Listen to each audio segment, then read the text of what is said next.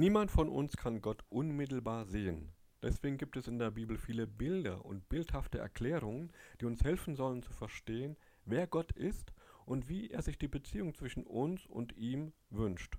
Denn ohne Bilder und ohne bildhafte Vergleiche geht es nicht. Als Menschen können wir nicht rein theoretisch oder abstrakt an Gott glauben. Wir brauchen auch immer etwas Bildhaftes, das uns hilft, die wesentlichen Dinge zu erkennen.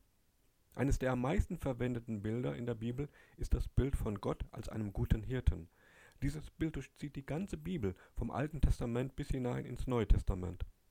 Viele Menschen, auch außerhalb von Kirche und Gemeinde, kennen genau deswegen Psalm 23, denn dieser Psalm ist gerade deshalb so bekannt, weil er starke Bilder verwendet.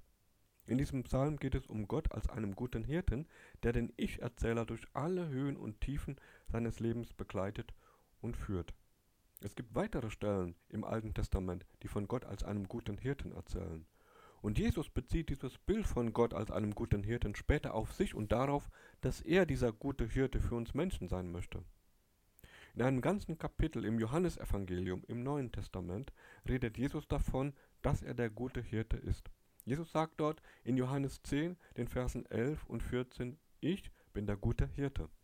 Und im gleichen Kapitel in den Versen 27 und 28 sagt er dann, Meine Schafe hören meine Stimme, und ich kenne sie, und sie folgen mir, und ich gebe ihnen das ewige Leben, und sie werden nimmermehr umkommen, und niemand wird sie aus meiner Hand reißen. Dieses Bild soll uns, wie gesagt, helfen zu verstehen, wer Gott ist und wie er sich das Verhältnis zwischen sich und uns wünscht. Gott möchte, dass wir Jesus folgen, wie Schafe einem guten Hirten. Nun kennt kaum einer von uns noch einen Schäfer oder hat eine Schafherde vor seiner Tür weiden. Aber wir verstehen trotzdem, was Jesus mit diesem Bild ausdrucken möchte. Dieses Bild druckt eine enge, vertrauensvolle Gemeinschaft aus zwischen dem Hirten und seinen Schafen. Der Hirte ruft und seine Schafe erkennen seine Stimme. Der Hirte kümmert sich, er passt wirklich auf und er ist stark genug, seine Schafe gegen alle Feinde zu verteidigen. Er lässt sie niemals im Stich. Wer Jesus vertraut, ist geborgen und sicher. So etwa könnten wir dieses Bild vom guten Hirten und dem, was Jesus dazu in Johannes 10 sagt, interpretieren und zusammenfassen. Aber dieses Bild, so schon es vielleicht sein mag, regt doch auch zum Nachdenken an und zu der Frage, ob ich überhaupt wie ein Schaf sein möchte und zu der Frage, ob Gott uns Menschen erst klein machen möchte, schwach und abhängig wie Schafe, damit er uns dann führen und vielleicht auch verführen kann. Braucht Gott uns schwach, um sich besser zu fühlen? Wenn die Bibel uns schon mit Tieren vergleicht, was sie ja tut, warum nimmt sie ausgerechnet eines der schwächsten Tiere aus dem Tierreich? Warum vergleicht uns die Bibel nicht mit einem starken Tier, einem Löwen oder einem Adler?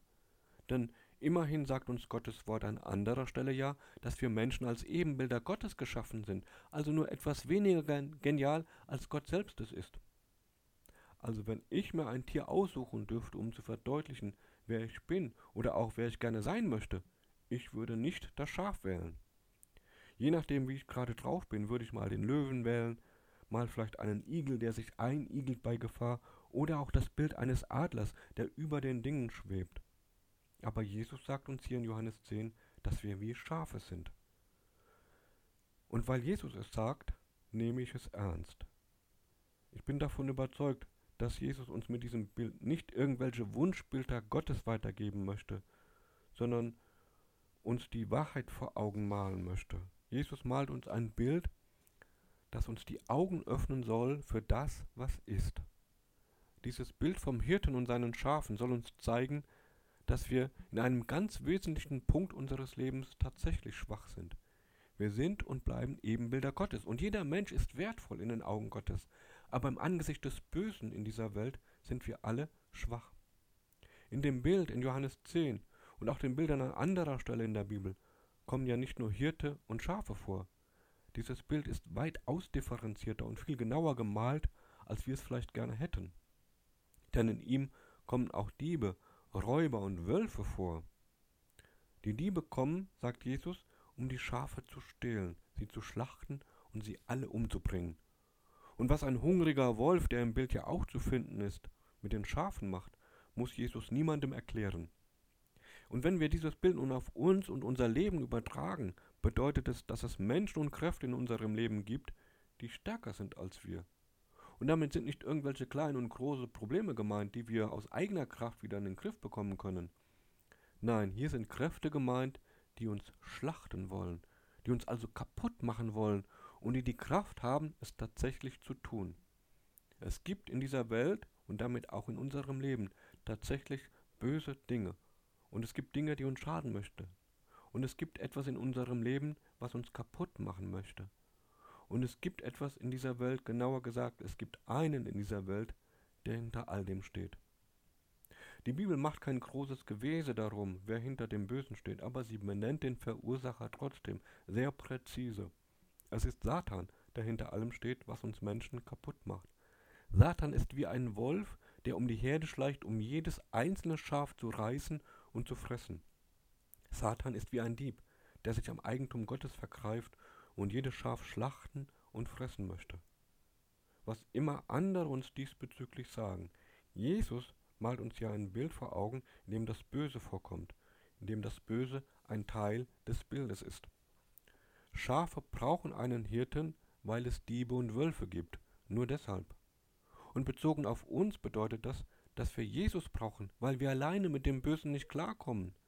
Denn das Böse ist stärker als wir, so wie ein Wolf stärker ist als ein Schaf.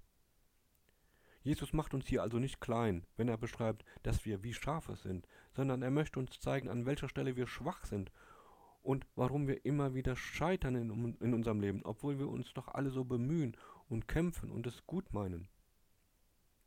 Wir wären zwar gerne alle stark wie ein Löwe oder ein Adler, aber in Konfrontation mit dem Bösen sind wir alle schwach wie ein Schaf. Das ist der Hintergrund des Bildes vom guten Hirten.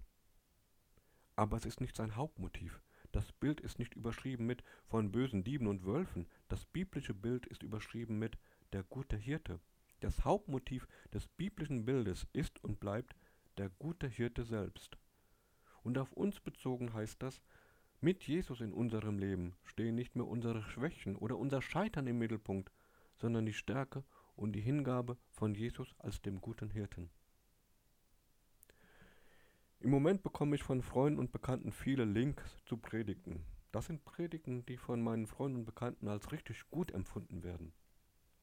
Dabei reicht die Palette dieser Predigten von einer fast ängstlichen Verharmlosung der Corona-Krise bis hin zu einer Verdammung der Menschheit.